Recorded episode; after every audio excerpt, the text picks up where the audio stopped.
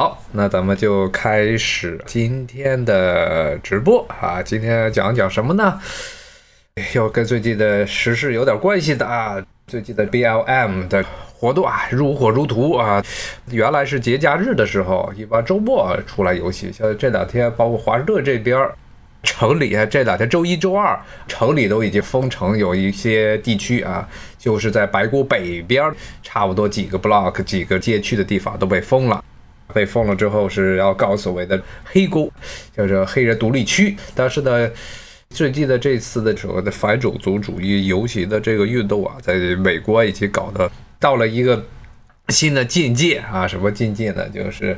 基本上美国历史上绝大部分重要的人物，特别十九世纪上半叶以前的这些人啊，基本上他们的在城里的塑像，咔，全部都被推了，包括了美国的国歌。歌词的创作者，我顺便说一下美国国歌歌曲啊，这首歌它那调子其实应该是苏格兰或者是英格兰靠近苏格兰那边的人喝酒时候唱的祝酒词，把它改成了美国国歌。他的这国歌的作者 Scott Key，他的他的塑像啊，我看前几天被推了。还有之前也跟大家讲的这托马斯杰弗逊啊，美国历史上啊最出名的总统之一。他的塑像也被推倒，这俩人塑像被推倒的原因都很简单，因为都有奴隶。然后呢，这两天甚至呢，连这个华盛顿的塑像啊，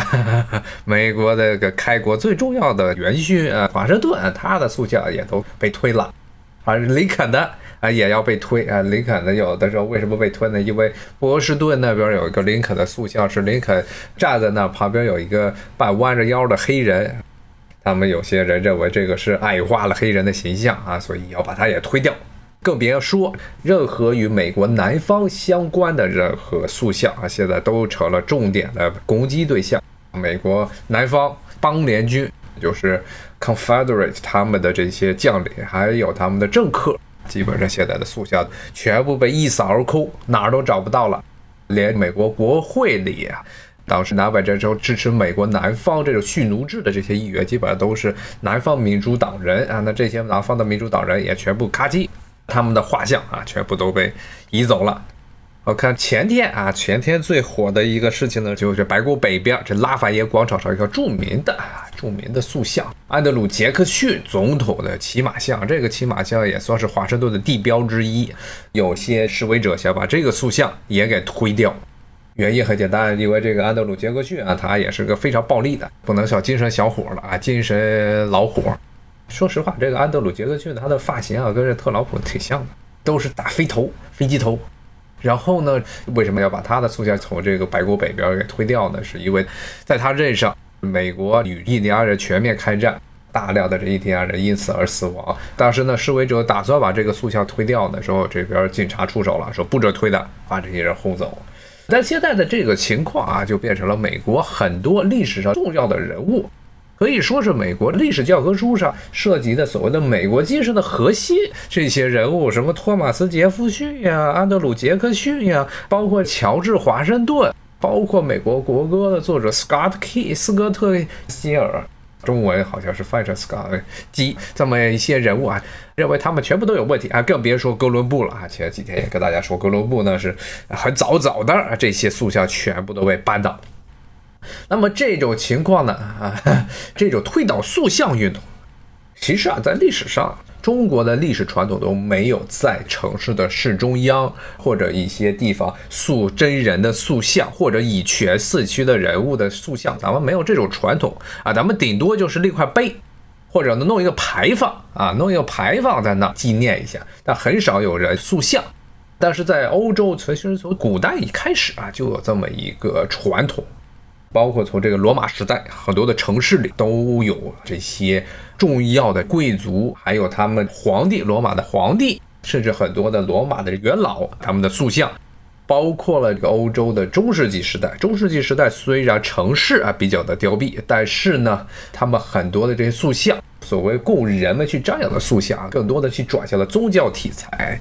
像教堂里很多这些圣人的塑像都在那儿摆着。然后呢，到了近代，这随着城市的发展，又开始在这些城市的市中央、小广场这些地方来进行塑像啊，很多都是国王的塑像啊、皇帝的塑像、这贵族的塑像，甚至是一些军人呀、政客呀他们的塑像啊，到处都是，等于是西方的这么一个传统。中国历史上啊，一直到近代以前都没有这样的习惯。但是呢，立塑像啊这个东西，有人立就有人砸。其实整个这个立塑像和杂塑像啊，基本上是贯穿了整个西方的历史，而且更广义来说，不光是这种世俗。世俗场合，比如说城市中央的这些人物塑像，经常被砸。更广义来说，教堂里的这些塑像啊，也可以把它当做一种是供人张扬、有一定的纪念价值，还有甚至有一定的宗教价值，甚至就是包括了城市中央的这些皇帝的塑像、这些骑马像，其实也是有一种供人膜拜、供人敬仰这么一种目的所存在。那么这些教堂中的这些塑像，也同样就有人来立，有人来砸。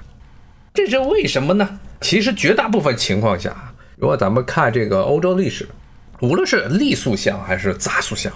基本上绝大部分原因不是在于塑像本身，而是在于啊一些特定的政治目的，甚至呢政治目的的本身跟塑像没有任何关系，哎，他就是要用塑像来做这么一个借口，来向所对立的那一面来进行挑战。就比如说最简单的一个例子啊，就是罗马时代。古罗马帝国时代毁灭塑像，专门还有个词汇，叫做记忆抹除、记忆摧毁啊，有这么一个专门的拉丁词汇是讲这个的，而且这还是一个经常被当做一个正式的政治仪式来执行的这么一个活动。那么一般发生在什么时候呢？就是有皇帝被杀掉，或者要重要的一些政客，他们从政治舞台上被撵下去了。甚至很多时候，甚至被撵下去的时候，就已经被一刀给砍死了。当时罗马名义上的议会，特别到罗马帝国时期，其实就是一个橡皮图章的那么元老院，经常要发令进行记忆毁灭。比如说最简单的一个例子，罗马帝国二世纪末这个罗马的黄金时代结束之后的第一个皇帝叫康茂德 （Commodus），他是这个罗马帝国二世纪五贤帝之后第一个比较矬的这么一个皇帝啊。康茂德呢，他在上来的之后很快没多久，其实就那么几年就被军人给推翻了。推然推翻之后，又推了一个新的。这么一个皇帝上来，那么推到皇帝上来，元老院就要给新皇帝拍马屁，怎么拍？就要大象的去诉说这康茂德是多么的残暴，多么的愚蠢，弄一些特别常奇葩的故事编到一起。但是呢，最核心的一点就是要把康茂德皇帝的塑像啊，所有的塑像从公共场合全部给扒掉，所有的地方都不能看见他的脸啊。那么这个行为就叫做记忆摧毁。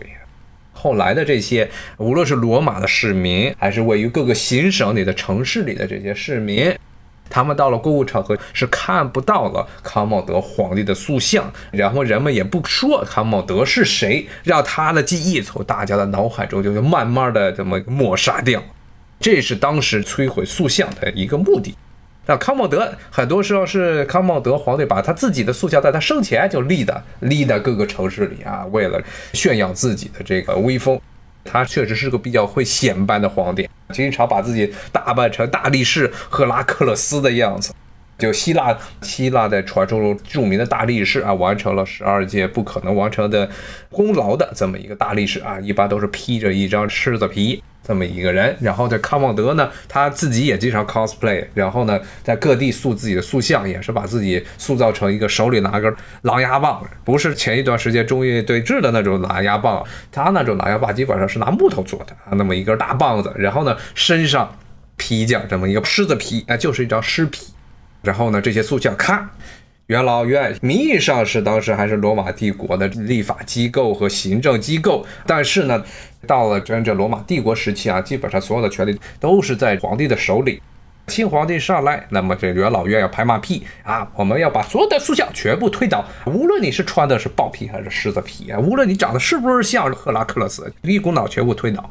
所以后来康茂德在很长一段时间内，对于普通罗马帝国的居民来说，就大家都不知道这是谁啊，以为连他的塑像都没有，大家都忘记他目的就是在于这这种事情啊，在这个罗马帝国时期发生了很多次啊，很多的这些皇帝因为军事政变被下去被杀掉，基本上元老院就会搞这么一出啊，说要进行记忆毁灭。康茂德之前差不多六十年左右的时候，另外一个人是多米提安图密善啊，也是因为军事政变被杀死，然后直接把他的所有塑像给抹杀。所以这些被记忆抹杀的、被记忆毁灭的这些罗马皇帝的塑像，一般存世就非常的少，一般能找到就非常不错了啊，能有那么一两件，很多时候都是被砸坏了，扔埋在土里，然后后世给挖出来的。所以他们这些塑像就明显的是比其他的些罗马皇帝要少得多。最常见的什么图拉真呢？像什么哈德良啊，什么包括了乌大维啊，这些塑像到处都是，遍地都是啊。但是你要说到康茂德，说到图密善或者多米提安，都是一个人。还包括后来的什么卡拉卡拉，基本上都是啊，非常非常少见啊。推导这些塑像，要让大家去忘记这么一个。政治人物来去除大家对这个政治人物的任何的敬仰或者尊敬啊，让他从历史的长河中就这么消逝。那么这个是早期的罗马帝国时期，后来到了中世纪的早期的时候啊，这个时候呢，推导塑像就不再仅仅是政权更迭时期出现的行为，那更多呢是与宗教有了非常紧密的关系。之前也跟大家讲过，罗马帝国它是一个多神教国家，是每一个人都有自己的信仰，但是呢，不会因为自己信仰的主神而去攻击别人的主神。但是呢，到了罗马帝国的后期末年的时候，即到了一神教时期，也就罗马帝国成为了一个基督教国家。早期的基督教对于其他的罗马帝国内的信仰，对他们的迫害是非常的残暴的。其实，在很大程度上也是一种所谓的塑像摧毁或者记忆抹杀。如果现在去很多的西方的博物馆，比如卢浮宫，比如说这个大英博物馆，包括美国纽约的大都会博物馆，发现这里面很多啊古典时代、希腊罗马时代的塑像都有一个问题啊，什么问题呢？脸上没鼻子。不是说鼻子是真的没有了，大家可能刚看见以为是这鼻子没有了，是因为常年的风吹雨淋，不知道怎么样，鼻子就咔嚓就掉下来了。但是实际上很多时候呢，它鼻子是没有，什么耳朵、嘴呀这些凸出来的部分还在，为什么就单单是鼻子没有呢？包括了很多埃及地区的塑像，包括那些法老的塑像也是没有鼻子。这些为什么会没有鼻子呢？不是因为自然的原因消失的，而就是在罗马帝国末年。当时基督教徒发起的这些摧毁所谓的异教塑像的运动，全罗马帝国境内的各种各样的这些神庙，他们里面的这些塑像全部都被这些基督教徒给扒出来，然后直接烧了。最常见的一个摧毁这些塑像的一个象征性的这么一个行为，就是把他的鼻子砍掉，然后呢扔在哪个河里啊就扔下去了。这是当时基督教的罗马帝国时期非常常见的这么一个摧毁。不能叫摧毁塑像啊，摧毁这些神像的运动，甚至很多世俗的这些塑像，就像刚才跟大家说的，埃及的古代法老的塑像也直接给砸了。在埃及的历史上，因为这宗教原因，法老其实也是这么一个宗教崇拜的一个对象之一，所以这些基督教徒也是把他们当做了啊要摧毁的一个这么个目标。当然了。摧毁塑像，一方面是基督教会啊要去统一思想，要去排除啊那些异己；那另外一方面呢，在历史上啊这些所谓的异教的神庙也是积聚了大量的财富。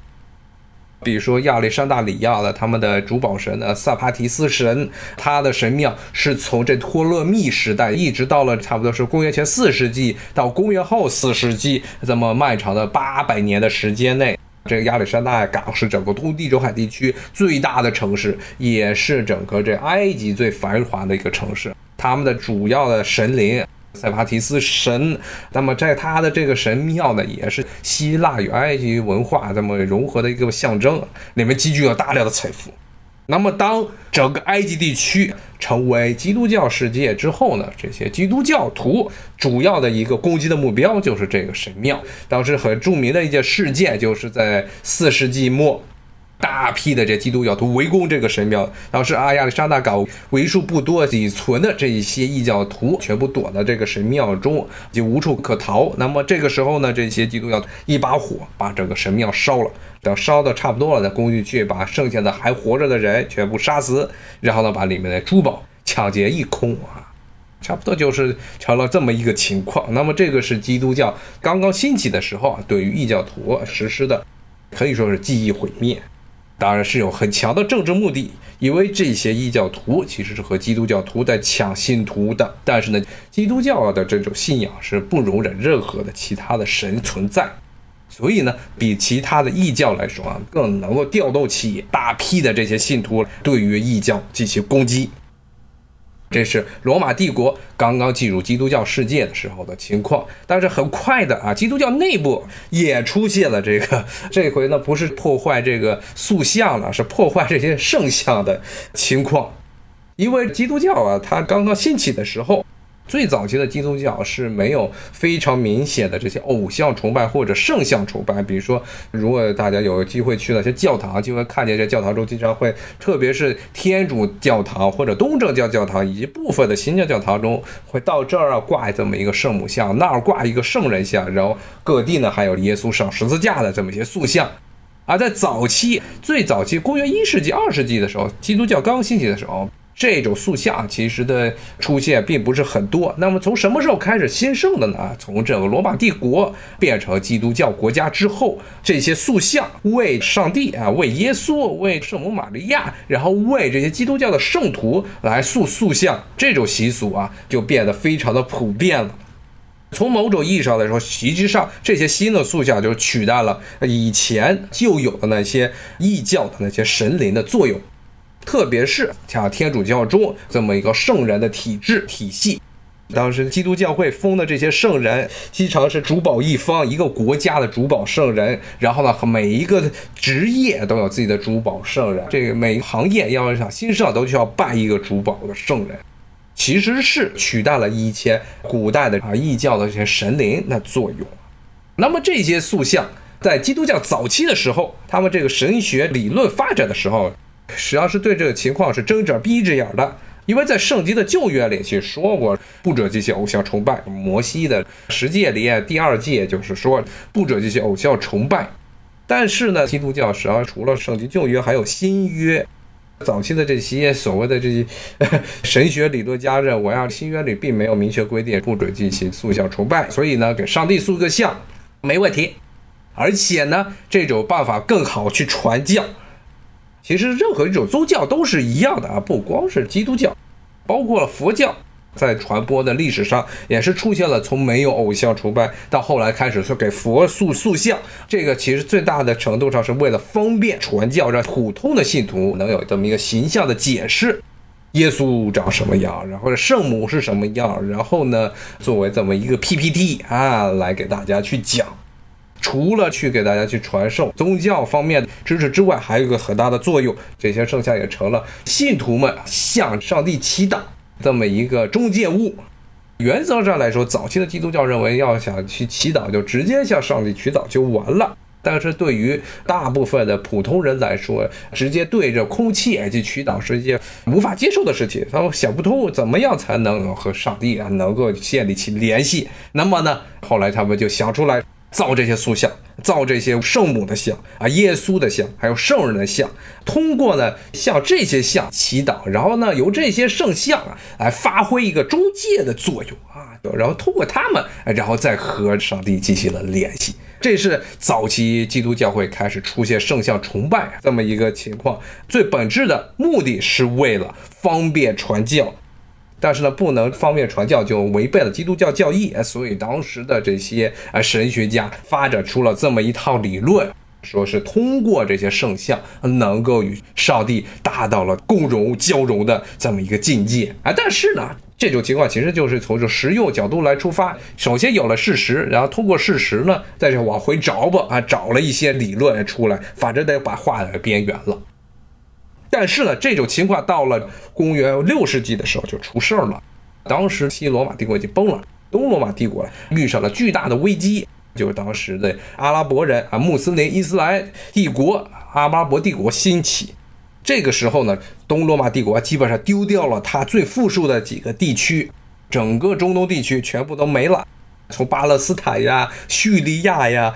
埃及呀，还有之前跟大家讲过西兰尼亚这一些富庶的地方，全部都被阿拉伯人占领了。最后呢，整个多罗马帝国只剩下了现在的这个小亚细亚半岛，还有希腊和巴尔干半岛的部分地区。当时呢，情况非常的危急。甚至到了公元八世纪的时候，阿拉伯人甚至是派了一支庞大的舰队进攻君士坦丁堡，也就是当时东罗马帝国的首都，现在的伊斯坦布尔。后来是君士坦丁堡当时一个军人皇帝利奥三世，通过希腊火啊这么一种特殊的武器，也可能是石油和石蜡混合物啊造出来的这么一种武器，用这个武器啊把这些阿拉伯人的船全部都烧没了，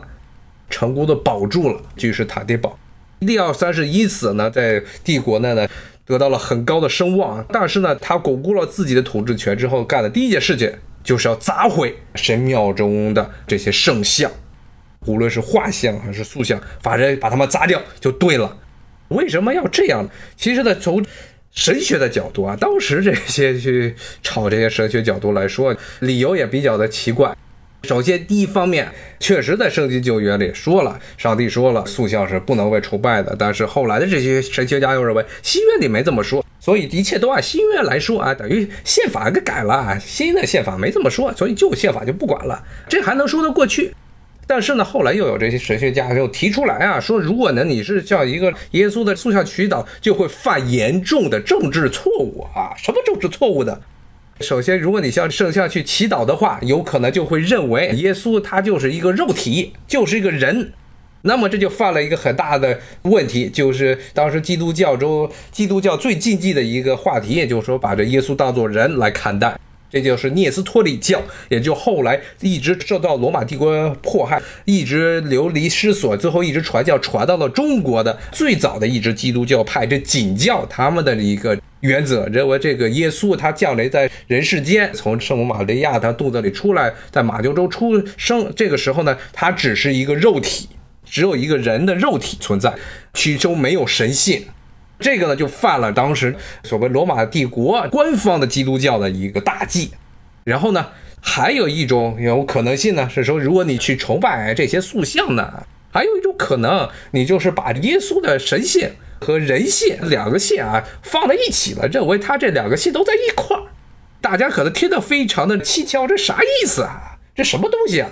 什么叫做神性和神性都放在一块儿，这就不行了啊！因为你看这些塑像，认为他这是耶稣在绑在十字架上，说人和神的两性还必须得不能融合在一起，这是为什么？这其实也是罗马帝国早期当时为了统一思想，最后官方宗教的这么一个要求，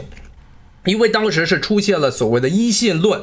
耶稣他的这种神性和人性是不是同时存在？同时存在的话，两个是对立的，还是两个是融合在一块儿的？当时最后这个罗马帝国规定的是，耶稣他是体内呢是有人性、有神性，然后呢人性和神性是同时存在，但是这两个人格和神格呢，他们又不是互相融合在一起，没有融合成一个神人共一的这么一种性质。说他的体内两个虽然都存在，但两个并没有融合在一块儿。当时罗马帝国搞了这么一出统一思想，也是把很多的基督教派给打成了异端。这些异端认为说是耶稣体内是人性和神性都在，但是这两者都已经融合到一块儿了，是分不开的。啊，那么这种观点的基督教会后来都被罗马帝国给打成了异端，然后进行迫害。当时最盛行的就是在现在的埃及，包括了亚美尼亚。还有呢，现在的这些埃塞俄比亚，之前也跟大家讲过啊，这些地方像埃及，现在还有百分之十的基督教徒，他们信奉的叫做科普特基督教，这个基督教就是典型的一信论。然后呢，像亚美尼亚这个小国的历史上也曾经是人口众多的，后来被土耳其人杀的基本上杀光的这么一个国家，他们在历史上成世界历史上第一个基督教国家，但是他们信奉的也是一信论。还有包括了当时的埃塞俄比亚，也都是一性论，包括现在的苏丹境内，也都是一性论的基督教徒啊。但是在罗马帝国认为这个是大逆不道的啊。虽然其实这个是很细枝末节的这么一个东西，当时罗马帝国为了统一思想，他就要把这些敌方势力全部都给刨除。那么这些观点啊，咱们作为一个局外人来看啊，就觉得好像就是一个很简单的神学的争辩。但是呢，对于七世纪的时候罗马帝国来说呢，他们就是要用这种神学方面的争论去给自己砸塑像，有这么一个理论上的支持，有理论上的基础。当时罗马帝国的经济情况非常的糟糕啊，其实是物质方面的原因，就跟之前基督教徒去把那些异教徒的神庙全部都砸毁，然后呢把里面的珠宝抢出来一个道理。当时这个罗马帝国已经是因为大量的付出的神方都丢掉了，而且呢前线的战线还非常的吃紧，阿拉伯人还在步步的逼近啊。那么这个时候呢，新上了利奥三世啊，就想对这个 教会动刀子。当时的基督教会享受了三百年的国教待遇，也是积累了巨大的财富，很多的这财富都被教会拿来去做了非常华美的塑像、华美的珠宝。那么这个时候呢，罗马帝国要钱了，前方吃紧，后方紧吃啊，这个时候是不行的啊。那么这个时候怎么办？那么利奥三世就想办法想从教会这边开刀，而且呢，其实基督教会从这罗马帝国把它当做一个国教啊来进行信奉的时候呢，基督教会一直与这皇帝关系都非常的微妙啊。一方面呢，虽然这个罗马帝国一直把基督教会当做自己的国教来看待，但是呢，基督教这个宗教从一开始出现。就是反罗马帝国、反政府的这么一个教会啊，所以呢，基督教会早期啊，特别是从三世纪到五世纪、六世纪的时候，基督教会经常是跟罗马帝国皇帝，他们很多的像君士坦丁堡的大主教、君士坦丁堡的牧首和罗马皇帝还有皇后啊，经常是吵架，不可开交。那么这个时候呢，利奥三世要立威，就借了当时的这么一种新兴的这些理论。认为对于一个耶稣的塑像来进行崇拜，就会导致这些信徒啊把这个耶稣当做一个人来崇拜，或者把他当做一个人神合一的这么一个塑像来崇拜。那么这就犯了这罗马帝国基督教会的一个大忌。你要是对着塑像崇拜，你就变成了景教徒聂斯托里教，你就要被烧掉；要不然呢，你就变成了一信论者，你就变成了科普特信徒，你也要被烧掉。最后呢，就发起了浩浩荡荡的砸毁圣像运动。这场运动啊，基本上是有两次高峰啊，中间有一段时间的中断。利奥死了之后，他儿子也接着搞，搞儿子搞完之后呢，再加任的皇帝又不搞了。再过了两人又开始搞，又开始砸，砸了差不多一百年左右。基本上罗马帝国内的基督教会基本消停了，知道了这皇帝是不好惹的，不能够随便的再与皇帝去怼嘴啊。最后呢，消停了。这个时候。基本上统一了思想啊，内部的思想统一了啊，那么这个时候这皇帝又说了，我们不砸塑像了，有这个圣像比较好。就闹腾了一百年，基本上名义上是这么一个非常细枝末节，也不能说细枝末节。当时的神学来说是非常重要的这么一个神学的观点，究竟是耶稣是一信，是否只有人信，还是说是人神合一，还是人神共有的又相互对立啊？为了这么一个观点，去把这些圣像都砸了，砸了之后还有很多不支持砸塑像的人，基本都被抓起来，然后扔到地牢里，然后就被眼睛就挖出来，或者直接被阉了，当做太监了，都是这样。所以呢，这个情况也就说明了一点，大家看了历史上好几次的塑像的毁灭运动啊，他们其实目的啊不是塑像本身。是借着塑像的存在呢，来进行政治上方面的操作啊。无论是之前早期的罗马帝国时期的记忆毁灭，然后之后呢，基督教去砸异教的神庙，然后包括罗马帝国内部啊去砸这些圣像，其实都是有自己实际的政治目的，而不是说是一个纯粹的一个信仰问题。包括后来像宗教改革时期，当时最坚定的摧毁圣像者，又出现了一次摧毁圣像运动呢，就是加尔文宗。加尔文宗当时是坚定的认为，所有的塑像全部都是异教徒的东西，都不是基督教本身应该所有的，所以呢都要被砸掉。也要看当时的这些关于加尔文的这些信徒，特别是在法国，还有在日内瓦，这是当时加尔文宗与地方上冲突最多的几个地方之一。在法国叫胡格诺，胡格诺信徒啊，当时的很多绘画都是这加尔文宗的这些教徒啊，跑到天主教教堂中，把教堂一把火烧了。然后挪出来的一个小推车啊，小推车里全部都是放着各种黄金和珠宝制成的这些圣物啊，全部都给推出来了。然后呢，塑像呢，咔嚓把头给斩了。到现在，像法国南部，还有法国大西洋布列塔尼呀那一带的很多的这些天主教堂、天主教堂这些塑像都是没脑袋的，都是那时候被砸掉的。砸掉是要表明自己的宗教立场，然后去抢天主教堂里的这些宝物，那是要表明自己的经济立场、经济目的。其实是他们这些胡格诺教徒很大程度上也是借着宗教上的冲突啊，来去抢劫、打家劫舍。你要看历史上，包括现在的像美国这边的情况，其实也是一样。一方面要要有一些象征，做这些事情，不管怎么着，要让大家觉得啊，我们是有这么一个啊理想的目的，为一些理想去做一些事情，要把之前这些塑像所代表的那种含义，那种所谓旧的体制要去摧毁。但是实质上呢，大部分时候表面是要摧毁塑像，但是呢。摧毁塑像之后呢，又要从白宫北边这些塑像淤积的地方呢，再徒步再走过去，差不多四五个街区，到了那些 Gucci 店儿，到了苹果店儿，到了 Burberry 的店，去捣毁那里面的塑像。这我在城里上班，附近的好多的苹果店就被砸烂了，到现在都不开业。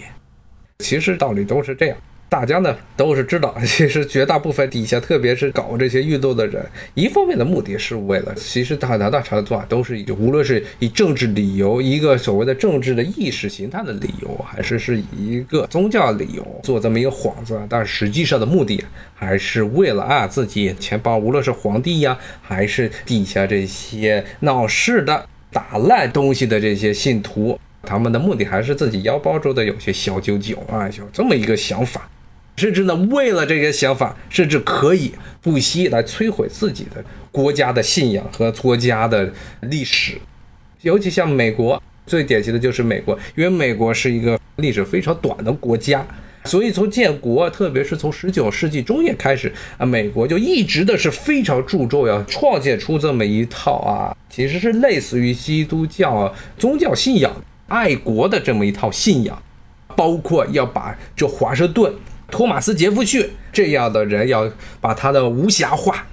就跟之前跟大家讲，天主教对于圣母说，圣母出生无瑕，说圣母出生的时候呢，她的这原罪就被上帝给免了，这样的话，她才能够生出耶稣来啊，是当时是这么一个说法。那么对于这个美国来说，他们整个一套的中小学的历史教育，老师带着这些小孩去这些爱国主义教育局的景点，像华盛顿故居，像托马斯·杰弗逊故居，呃，他们一个最强调的这些地方，宣传的最核心的一个话题，就是这些都是伟人。是没有任何的瑕疵的人，是非常伟大的人。至于他们的那些弱点。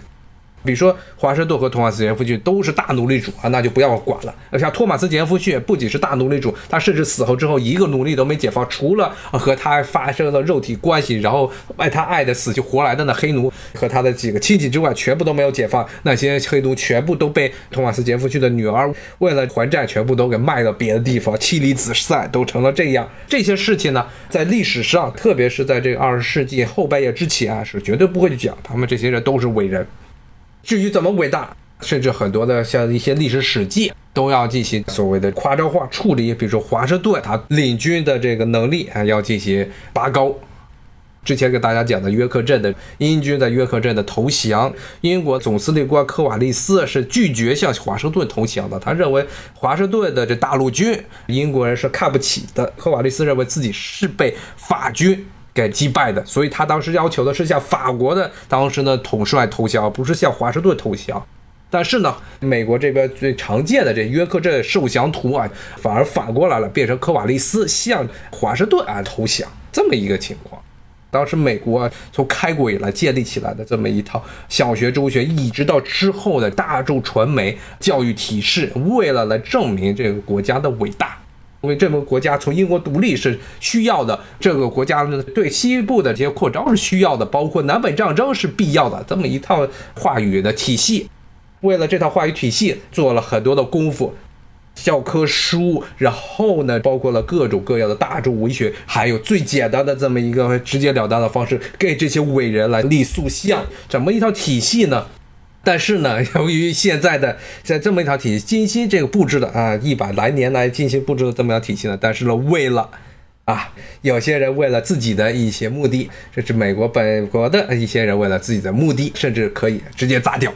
啊，直接砸掉。啊，这个现在因为美国是处于一个党争时期，那么这个这说白了就是两派，一派认为啊，世界形势，美国形势一片大好，那么另一派就说啊，美国形势好个屁。基本上所有的可以说这历史上的这些情况啊，都是处于一个不断重复出现的情况啊，每次都会重新出现。只要是目的，其实都是一样的啊，为了很多的一些政治目的，为了很多的自己的目的，宁可要把以前固有的一些重要的一些继承现实，以前为了一些目的而精心修建起来一个理论上的信仰上的这么一个巨大的大厦，要把它彻底的砸烂，彻底的摧毁，其实就是这样。好，今天就给大家讲到这儿，谢谢大家的收听，咱们明天呢同一时间继续听我这讲美国和世界风云，拜拜。